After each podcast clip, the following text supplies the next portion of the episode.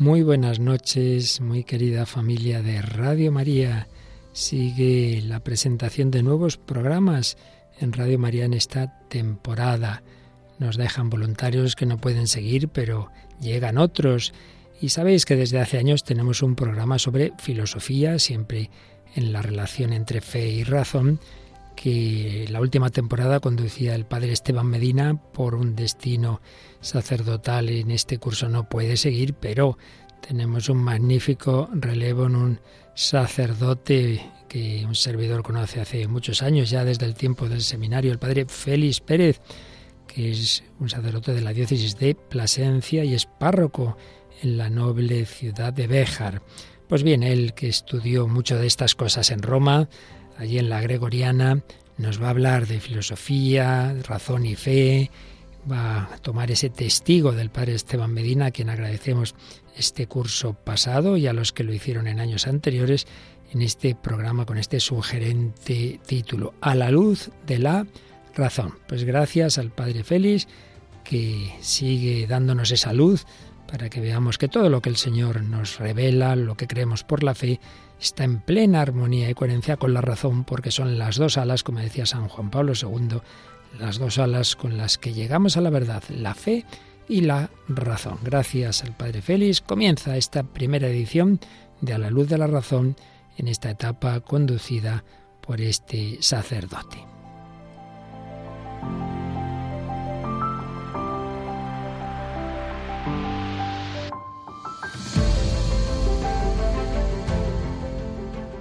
Buenas noches, queridos amigos de Radio María una vez terminado este precioso día de la Virgen del Pilar, fiesta nacional de España, damos comienzo a esta nueva aventura a la luz de la razón.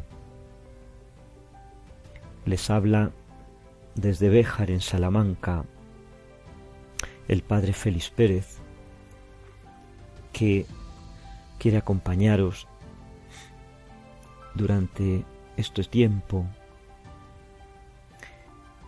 para navegar por el mundo de la filosofía en medio de la noche, iluminados por la luz de la razón,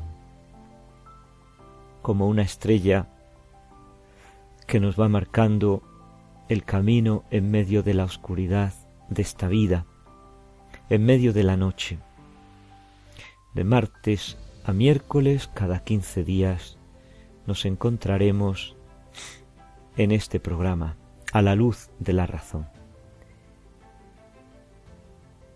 Hoy vamos a iniciar esta senda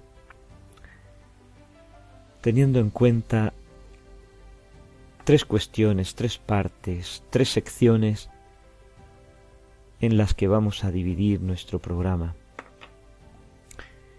La primera haremos una lectura comentada de la encíclica Fides et Ratio del Papa San Juan Pablo II. La segunda parte nos dedicaremos a estudiar los fundamentos del hombre. Expondremos las ideas claves para comprender quién soy yo, que es el hombre. Y la tercera, haremos una especie de ejercicio práctico de lectura de algunos escritos de algunos filósofos para iniciarnos así en la lectura, para disfrutar o para solventar las dificultades de la lectura misma. En el programa de esta noche vamos a considerar, en primer lugar, la introducción de la encíclica, el hombre que intenta conocerse a sí mismo, conócete a ti mismo. En la segunda sección sobre la antropología, quién soy yo y qué es el hombre, veremos el paso de la ética a la antropología, por qué es necesario partir de la antropología, porque es necesario partir del hombre. Y en la tercera nos vamos a asomar al maravilloso mundo de San Buenaventura, leyendo algunos pasajes selectos del itinerario de la mente hacia Dios. Unos breves momentos musicales nos van a introducir en nuestras tareas de esta noche.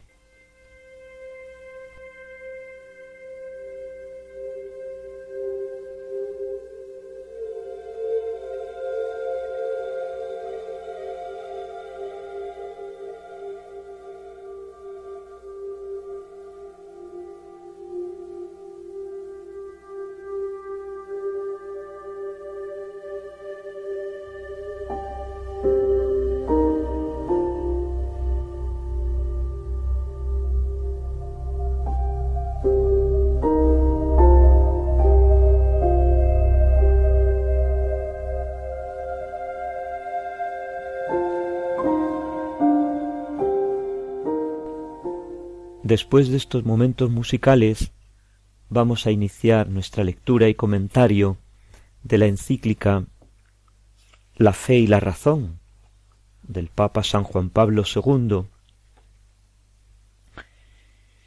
Si, tiene, si tenéis a mano la encíclica, podemos tomarla y si no, pues podemos hacernos con ella en algún formato online.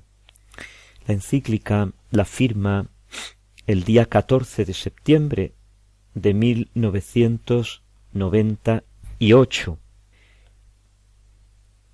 y está dirigida curiosamente no a todo el pueblo santo de Dios, como suelen estar las encíclicas, sino a los obispos de la Iglesia católica.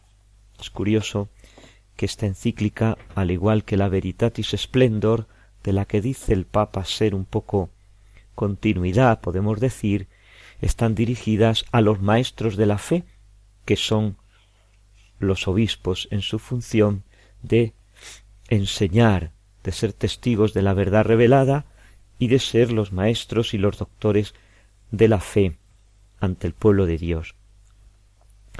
La encíclica consta de 108 números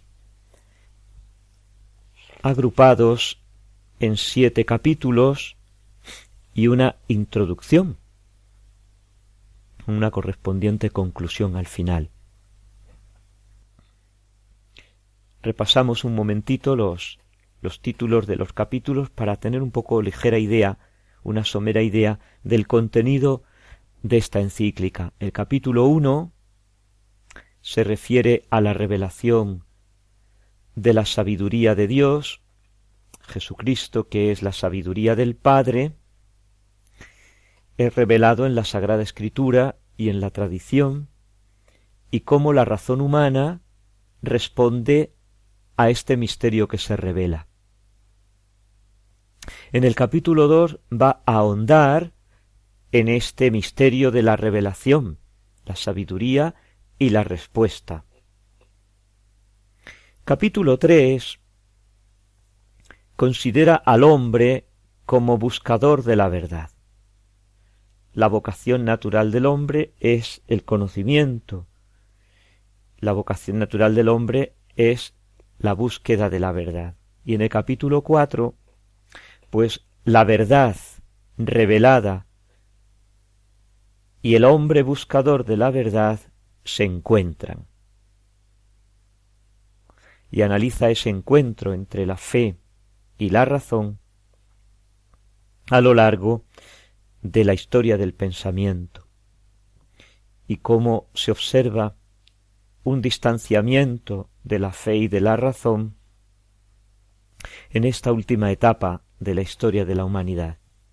Capítulo 5 se va a centrar en la intervención del magisterio en cuestiones filosóficas, Capítulo 6. La relación entre filosofía y teología como sistemas de conocimiento. Y en el capítulo 7 va a poner algunas urgencias, exigencias y cometidos actuales tanto de los filosofía, de la filosofía como de la teología, parte de los filósofos y de los teólogos, ayudantes, podemos decir, del obispo en su misión de ser maestro de la verdad. Para terminar con una conclusión bastante larga, por cierto. Vamos entonces nosotros en este primer programa de esta nueva serie, de esta nueva andanza, a entrar en la introducción. La introducción de un escrito se suele escribir, valga la redundancia, al final del mismo, para de esta manera dar una perspectiva general del, del escrito, del artículo, del documento, del libro, y tener así, desde el primer momento, las claves por las que va a discurrir la argumentación del autor. El Papa parte de una imagen.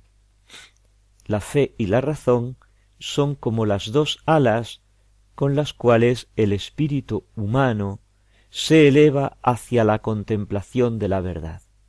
Dios ha puesto en el corazón del hombre el deseo de conocer la verdad. ¿Por qué? Porque conociendo la verdad le conoce a Él, que es la fuente y el autor de la verdad. Y conociéndole a Él, le amará, alcanzando así la plena verdad sobre el hombre y sobre Dios. Esta imagen de, de las dos alas con las que se mueve el espíritu humano, pues puede ser un poco también tomada de, de aquella imagen del Fedro en, en los mitos de Platón, en los escritos de Platón. En los diálogos de Platón, en el Fedro, se nos presenta una imagen también elocuente es el carro alado, un carro con su auriga que lleva dos caballos alados que forman una unidad. Los caballos y el auriga de las almas son todos buenos y de excelente linaje, los caballos y las almas de los hombres son mezclados. Uno es bueno y bello, otro es más bien tirando a feo y bruto y malo. Y la conducción de los carros de las almas de los hombres resulta difícil. Esta imagen del carro alado, con las dos alas, con los dos caballos, nos puede adentrar en este misterio. ¿Por qué? Porque en el fondo el buen auriga llevará a los dos caballos al unísono, tenderá a llevarlos al unísono, y eso es lo que el buen auriga, el hombre, debe tender a llevar. Los dos caballos de la razón y de la fe, las dos alas de la razón y de la fe, coordinadas para poder elevarse hasta la contemplación de la verdad increada, que es Jesucristo, la sabiduría del Padre. Con esta imagen es con la que parte el Papa, punto de partida de la encíclica. Prosigue el Papa con la introducción que la titula Conócete a ti mismo y que consta de seis números. Toma el título de esta introducción del frontispicio del templo de Apolo en la ciudad de Delfos, que rezaba así en el dintel, Conócete a ti mismo. ¿Por qué?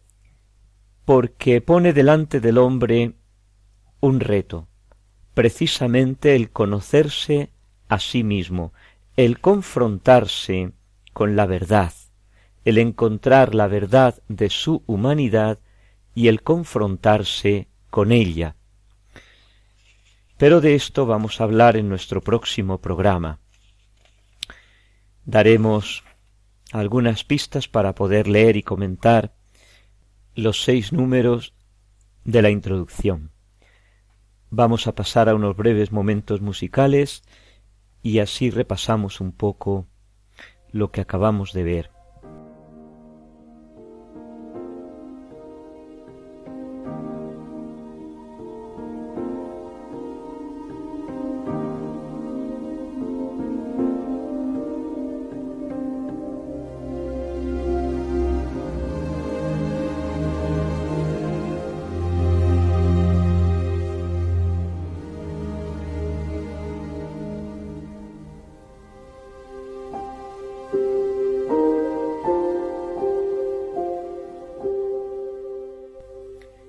Y entramos en la segunda parte, en la segunda sección de nuestro programa, sobre el misterio del hombre y la persona humana. Cuando el padre Luis Fernando me encargó este programilla de por las noches, pensé dedicar esta segunda sección al comportamiento humano y lo habíamos lo había preparado un poco en torno a la buena vida, en qué consiste la vida buena del hombre.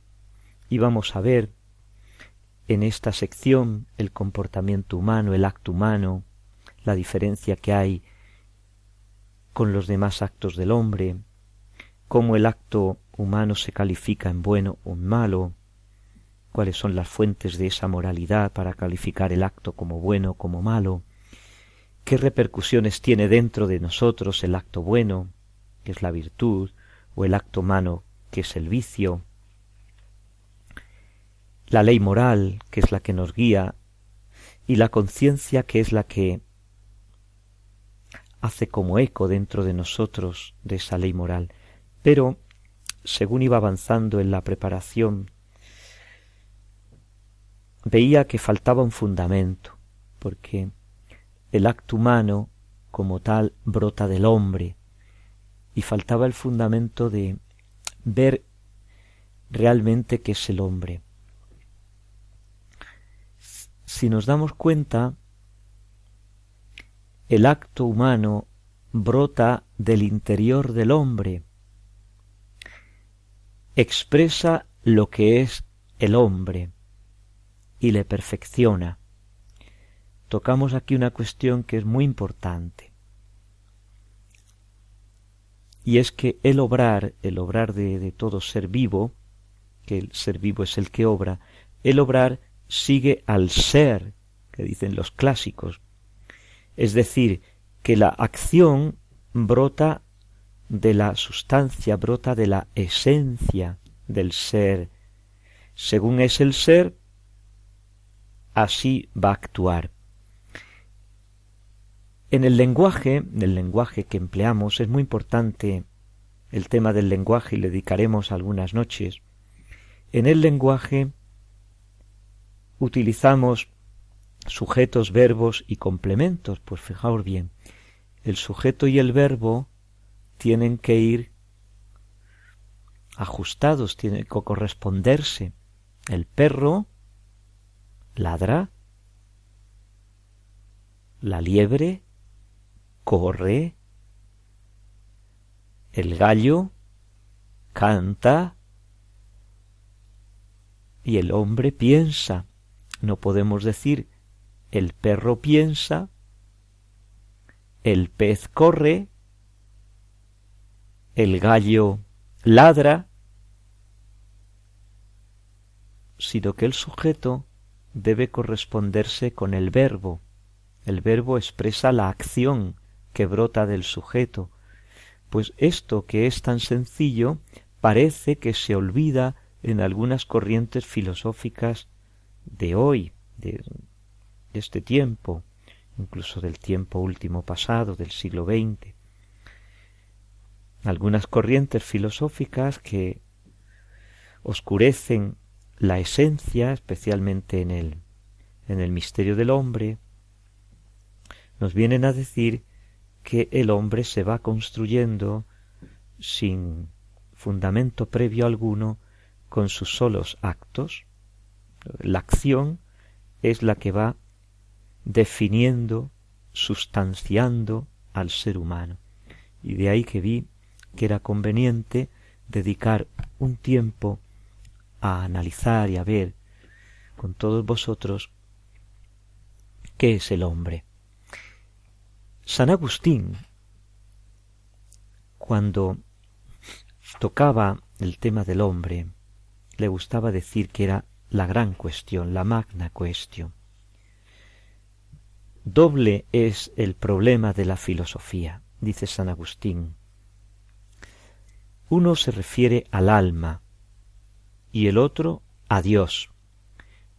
El primero nos introduce en el conocimiento de nosotros mismos y el segundo problema, el de Dios, en el conocimiento del principio de nuestro propio ser. El uno para nosotros es más agradable, el otro es más precioso. El tema del alma, del hombre, nos hace dignos de la felicidad. El tema de Dios nos hace ser felices. El primero se refiere a aquellos que todavía están en camino, el segundo a los que ya han llegado a su destino. Este primero es el propio del filosofar, el segundo es el propio del contemplar. Pues vamos nosotros siguiendo a San Agustín en este en esta gran cuestión, la magna cuestión, el gran tema, vamos a entrar un poco en este misterio del hombre. La vida humana, podemos decir en este primer momento, la vida es esencialmente la primera actividad del ser humano. El ser humano vive. Y la vida la comparte el ser humano con todos los animales y con todas las plantas. Es decir, forma una actividad genérica y no específica del hombre. Sin embargo, siendo compartida con animales y con plantas, es por aquí, por el tema de la vida, por donde podemos iniciar nuestra exploración del ser humano, del obrar humano. Desde el punto de vista científico, la vida, pues pueden, podemos definirla como una organización concreta de la materia, la biología molecular se va a encargar ya de delimitar los principios, la sustancia viviente, se va a distinguir de la que no vive gracias a la estructuración de las moléculas. Pero todo ello se lo vamos a dejar a los a los biólogos que lo expliquen ellos. Nosotros vamos a entrar ahora en los aspectos más filosóficos del fenómeno de la vida humana, como adentrándonos en eso que Platón llamaba la segunda navegación. En el lenguaje de la navegación de la época se llamaba primera navegación a la navegación con las velas de los barcos y cuando el viento cesaba de soplar y la nave quedaba paralizada, había que echar mano de los remos, había que echar mano del esfuerzo humano. Platón llama segunda navegación, echar mano del esfuerzo humano, adentrarse en las profundidades de la filosofía del ser, porque hay que emplear la, la razón, el esfuerzo humano. Pues vamos nosotros a entrar en esta segunda navegación. En el universo de los seres que podemos contemplar alrededor nuestro, recuperando aquella actitud primogénita primera de la filosofía, que es la admiración ante la realidad que nos circunda, observamos cómo a nuestro alrededor, en el universo de los seres, en la multitud de los seres, nos encontramos seres que tienen vida, que se mueven, que piensan, que hablan, que cantan, que corren, que vuelan, que bucean, y seres que no se mueven, como dice el salmista, burlándose de los ídolos, tienen ojos y no ven, tienen orejas y no oyen, tienen nariz y no huelen, tienen pies y no andan. Observamos seres que ni tuyen ni bullen. Y eso nos invita a hacer una clasificación de estos seres. A la luz de la razón, empleando la razón, podemos hacer una primera discriminación entre los seres que tienen vida y los seres que no tienen vida. Y después procederemos a hacer otra discriminación. Los seres que tienen vida y se mueven, los seres que tienen vida y no se mueren, no se mueven. Y luego otra posterior clasificación o discriminación entre los seres que tienen vida y se mueven, observamos que los hay con inteligencia y los hay sin inteligencia. Y esto nos va a llevar a clasificar los seres que hay alrededor nuestro. Observaremos, por tanto, que hay unos seres vivientes y unos seres que esa vida es humana. Esta fenomenología tan sumaria nos dice que el ser viviente y el ser no viviente tienen propiedades diversas, tan diversas que nos hacen distinguir la vida de la no vida. Y así observamos como en el fenómeno de los seres vivientes responden a estímulos externos. Sería un poco la primera apreciación que podemos ver en los seres vivientes, que van creciendo, que toman la materia del ambiente circunstante y que la reorganizan según estructuras de su propia sustancia, y que tienden a reproducirse según su propia especie.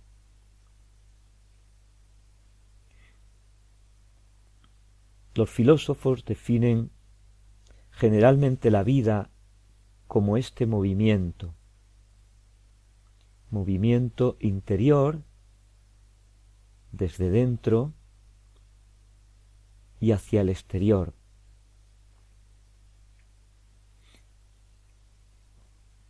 El biólogo americano Raj comenta que la esencia de la vida es el cambio, el proceso, una actividad continua.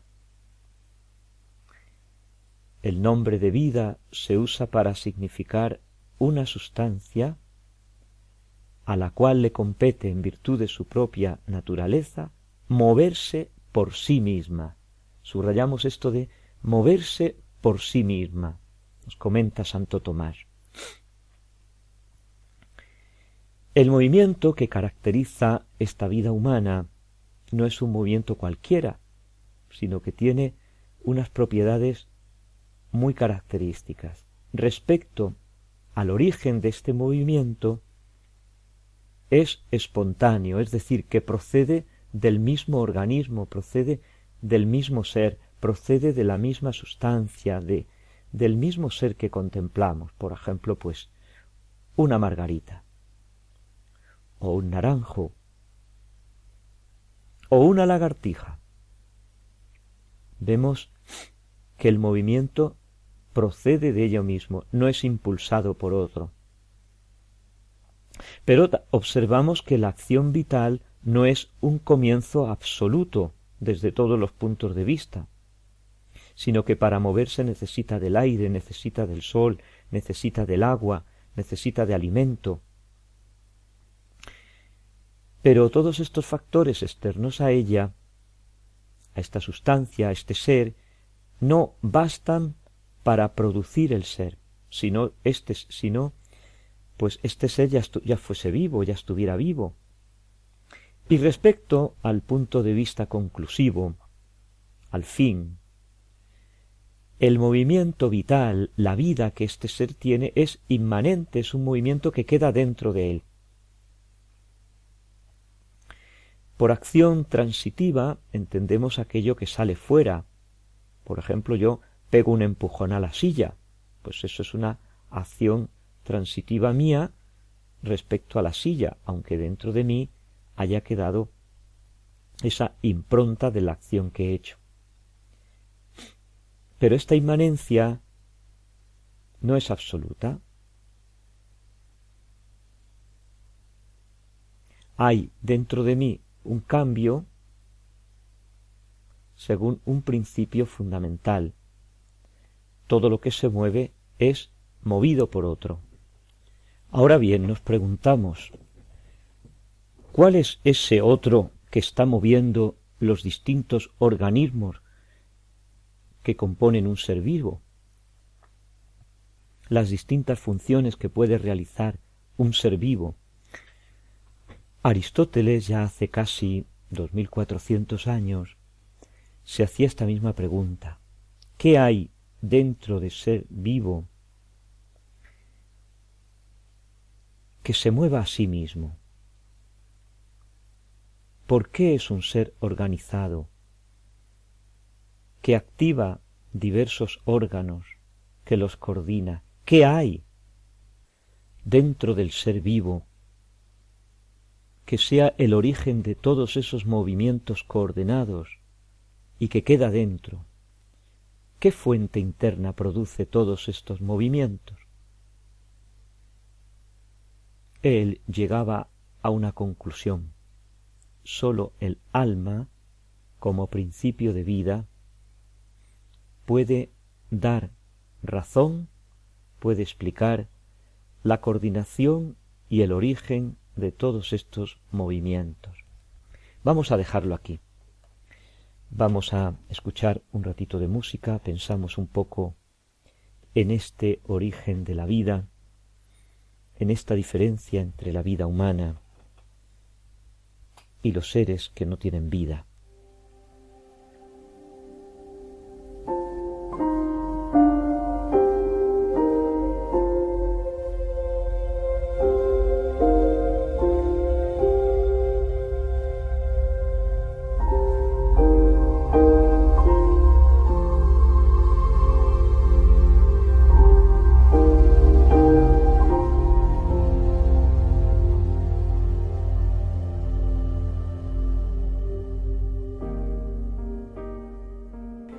Pasamos a la tercera sección de nuestro programa. Los filósofos y sus obras, el autor y su obra. Esta noche queremos presentar a San Buenaventura de Baño Reggio en la plenitud del siglo XIII, y lo queremos hacer a través de su obra cumbre, podemos decir en filosofía, el itinerario de la mente hacia Dios. Al inicio de este itinerario invoco el primer principio del cual, como Padre de las Luces, desciende toda iluminación espiritual, toda cosa excelente y todo don perfecto. Invoco al Eterno Padre por medio de su Hijo y Señor nuestro Jesucristo, para que por intercesión de la Santísima Virgen María, Madre del mismo Dios y Señor nuestro Jesucristo, y del Beato Francisco, nuestro guía y nuestro Padre, quiera iluminar los ojos de nuestra mente, para guiar nuestros pasos por el camino de aquella paz que supera toda comprensión, paz que el Señor nuestro Señor Jesucristo anunció y dio al mundo y que fue predicada por nuestro Padre Francisco, el cual anunciaba la paz al inicio y al fin de toda su predicación, auguraba la paz. Cada vez que dirigía el saludo, anhelaba la paz del éxtasis. Cada vez que se abandonaba a la contemplación como verdadero ciudadano de la Jerusalén celeste. Puesto que yo con espíritu ardiente anhelaba esta paz, siguiendo el ejemplo del Beatísimo Padre Francisco, Llegué treinta años después de su muerte, por inspiración divina, a este monte de la Verna, donde me retiré en un lugar tranquilo para satisfacer mi amoroso deseo de paz interior. En aquel lugar, mientras meditaba sobre algunos caminos que nuestra alma tiene para ascender a Dios, se me presentó entre mis consideraciones aquel milagro que justamente allí le ocurrió al beato Francisco. Un serafín alado se le apareció en forma de crucifijo, y ante esta visión comprendí que tenía ante los ojos un misterio. En efecto, las seis alas del serafín pueden significar justamente las seis elevaciones iluminantes que como etapas o estadios preparatorios disponen el alma a llegar a aquella paz que es propia del éxtasis de la sabiduría cristiana. Así comienza este precioso texto donde el santo franciscano va a introducirnos por los caminos del alma hasta llegar a la contemplación. Continuamos un poquito más en la lectura de esta introducción del prólogo. Las seis alas del serafín nos hacen comprender las seis sucesivas iluminaciones espirituales que a partir de las criaturas conducen hasta Dios, al cual nadie puede llegar por la vía recta, si no es a través del crucifijo. Invito pues al lector a gemir, sobre todo, suplicando a Cristo crucificado, cuya sangre nos purifica de la impuridad, de la impureza de los vicios, para que no crea que le sea suficiente la lectura sin la compunción, la reflexión sin la devoción, la búsqueda sin la admiración, la prudencia sin la capacidad de abandonarse al gozo, la actividad separada de la religiosidad, el saber separado de la caridad, la inteligencia sin la humildad, el estudio que no esté guiado por la gracia divina, el espejo de la realidad sin la sabiduría inspirada por Dios. He considerado oportuno subdividir la obra en siete capítulos. ¿Quién es este autor tan interesante que se expresa así? Buenaventura de Bañorrecho, su nombre de pila es Juan de Fidanza, nació en la Toscana, probablemente en 1221, entra en la orden franciscana, estudia en París, es discípulo de Alejandro de Ales, un pensador interesante. Enseñó en París, como sucesor de Alejandro de Ales, en medio de las polémicas contra los mendicantes, fue muy gran amigo de Santo Tomás. En 1257 fue nombrado general de la orden franciscana. Por tanto, tuvo que abandonar la enseñanza y murió cuando tomaba parte del concilio ecuménico de Lyon en 1274. La Iglesia lo tiene reconocido como el doctor seráfico. Representa San Buenaventura en el siglo XIII el espíritu de la continuidad. Gracias a él se van a conservar las líneas generales de la escolástica tradicional, la enseñanza, podríamos decir, oficial o mayoritaria en aquella época. Su carácter personal y su formación proceden de San Agustín, de San Bernardo, de la escuela de San Víctor. La mística especulativa del siglo XII, con estos grandes monjes, va a desarrollarse en él. Insiste en el carácter más bien práctico y afectivo que puramente teorético de la teología. San Buenaventura, este hombre lleno de fervor religioso, está empeñado en descubrir lo que esconden las cosas naturales, hechas a semejanza con la divinidad, conservan un vestigio de ella. La naturaleza aparece en todo su esplendor en esta reflexión franciscana. El fin de todo conocimiento para San Buenaventura es Dios. La filosofía para San Buenaventura es en realidad un itinerario de la mente hacia Dios. Se le conoce a Dios en la naturaleza por sus vestigios, se le conoce más inmediato en su propia imagen, en nuestra alma, en el hombre interior de San Agustín y de San Anselmo. Y por último, se conoce a Dios directamente en su ser, en su bondad, en el misterio trinitario mismo, y como culminación en la contemplación extática, en el ápice de la mente, como dice el mismo San Buenaventura.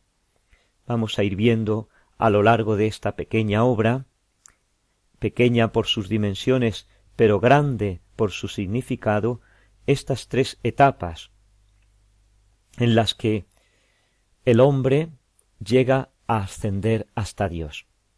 Prosigue en el capítulo primero el doctor seráfico diciendo, en efecto, para nosotros los hombres, en nuestra actual condición, toda la realidad constituye una escalera, una escala para ascender hasta Dios. Ahora, entre las cosas, algunas son vestigio de Dios, otras son su imagen, unas son corpóreas, otras son espirituales, unas temporales, otras inmortales, algunas están fuera de nosotros, otras dentro de nosotros. Por consiguiente, para llegar a la consideración del primer principio que es espíritu puro, eterno, trascendente, es necesario que pasemos antes a través de la consideración de los vestigios de Dios que son corpóreos, temporales y externos a nosotros. Y esto significa ser conducidos por la vía de Dios, por el camino de Dios. Es necesario, pues, que entremos dentro de nuestra alma, que es imagen de Dios, inmortal, espiritual, y en nosotros esto significa entrar en la verdad de Dios. Y finalmente es necesario que nos elevemos hacia lo que es eterno, puro espíritu trascendente, fijando con atención la mirada en el primer principio. Vemos aquí claramente el esquema que repetía San Agustín. De las cosas exteriores, entra en tu interior y desde tu interior llega hasta Dios. Prosigue San Buenaventura. Estas tres etapas constituyen el viaje de los tres días en la soledad, las tres luces que iluminan el curso de la jornada, la primera luz es semejante al oscurecer. La segunda es la luz de la mañana. La tercera, la luz de mediodía. Reflejan también los tres modos en que las cosas existen. es decir, en la materia, en la inteligencia creada y en el arte eterna, con referencia a aquellos tres verbos que aparecen en el libro del Génesis. Se ha hecho, se hizo, fue hecho. reflejan los tres órdenes de las de sustancias, la corpórea, la espiritual y la divina, presentes en Cristo, y por ello Cristo es la, escala, la escalera para poder ascender hasta Dios. Y más adelante dice, pero cada uno de estos modos se desdobla según consideremos a Dios alfa y omega, y así de los tres tendremos seis. De las tres principales etapas de nuestra ascensión se van a convertir en seis. Igual que Dios creó el mundo en seis días y en el séptimo descansó, así el microcosmos que es el hombre se ha conducido a través de las seis sucesivas etapas iluminantes al reposo de la contemplación. Y a esto corresponden las seis facultades del alma, por las cuales nos elevamos desde la realidad inferior a aquella superior, desde la externa a nosotros a aquella interna, desde las realidades temporales a las realidades eternas. ¿Y cuáles son estas facultades? se pregunta el santo. El sentido, los sentidos, la imaginación, la razón, el intelecto, la inteligencia y finalmente la parte más elevada de la mente que la llama la chispa del sentido pleno, del tiro final, sentido común. Estas facultades que están presentes en nosotros por naturaleza han sido deformadas por la culpa original y restauradas por la gracia. Pero en la situación actual es necesario purificarlas mediante la práctica de la justicia, ejercitar por medio de la ciencia y hacerlas perfectas en virtud de la sabiduría. Si nos vamos dando cuenta, aparece en estos textos que hemos leído cómo en San Buenaventura filosofía y teología, aun manteniendo sus propios campos, están profundamente relacionados. La razón está subordinada a la fe, la filosofía a la teología. Sin la fe, la razón no podría llegar a alcanzar las más grandes verdades en siquiera en el orden natural.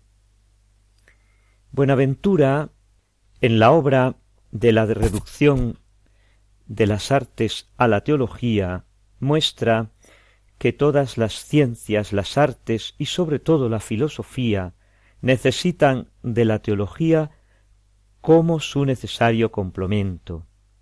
Sólo en la teología alcanzan la perfección. Y esto lo vamos a ir viendo, lo podemos ver en el itinerario de la mente hacia Dios, que os vamos a dejar ya para que podáis vosotros mismos si tenéis acceso a él, disfrutar de la lectura de este breve tratadito, que nos puede servir también pues casi como de lectura espiritual para poder comprender el camino de la purificación interior del alma para poder acceder hasta Dios. Vamos a escuchar unos momentos musicales y de esta manera podemos ir asimilando un poco este misterio que San Buenaventura nos, nos desvela en este librito, como el alma, contemplando las realidades que están fuera de sí, que son vestigios del amor de Dios, entrando dentro de sí, va a encontrarse con la imagen del Dios vivo que es Cristo, encarnado, y penetrando en el interior del hombre va a encontrar la escalera, la escala, para poder acceder hacia el mismo Dios eterno, inmortal e invisible.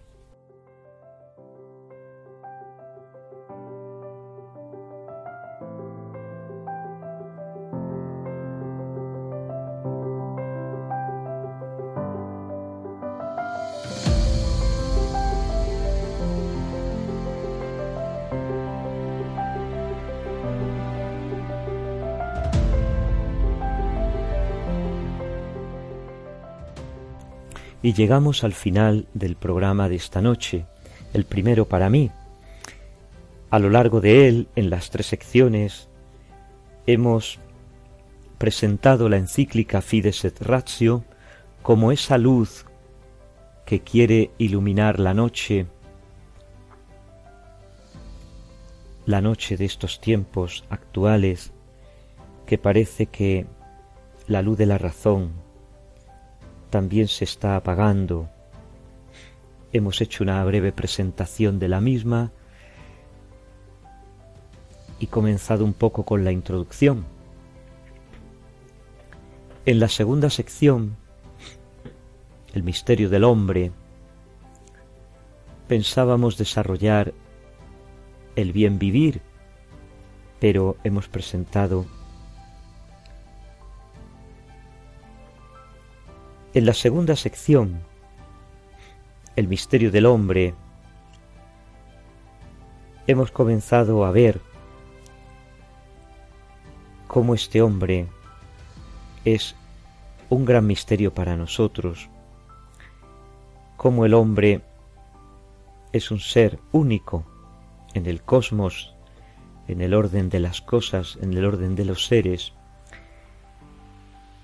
y hemos comenzado adentrarnos por la senda del, misterio de la vida, para después ir concretando un poco más en lo que es la vida humana. Y finalmente en la tercera sección nos hemos acercado a un personaje menos conocido, podemos decir, San Buenaventura, en la plena Edad Media, compañero, amigo de Santo Tomás de Aquino, el genio de la filosofía y de la teología medieval.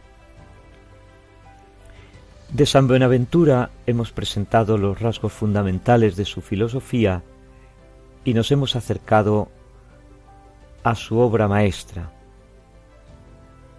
el itinerario de la mente hacia Dios, en el cual el santo franciscano nos presenta cómo en el interior del hombre hay un acceso natural a Dios. Os invitamos a leer esta obra y llegamos al final de nuestro programa. Antes de despedirme, recordad que podemos continuar nuestro diálogo enviando vuestros mensajes, vuestros comentarios, preguntas al correo electrónico del programa a la luz de la razón arroba radiomaria.es. Estaremos encantados de poder responder a vuestras preguntas, a vuestras sugerencias. Pasad una buena noche, que Dios os bendiga.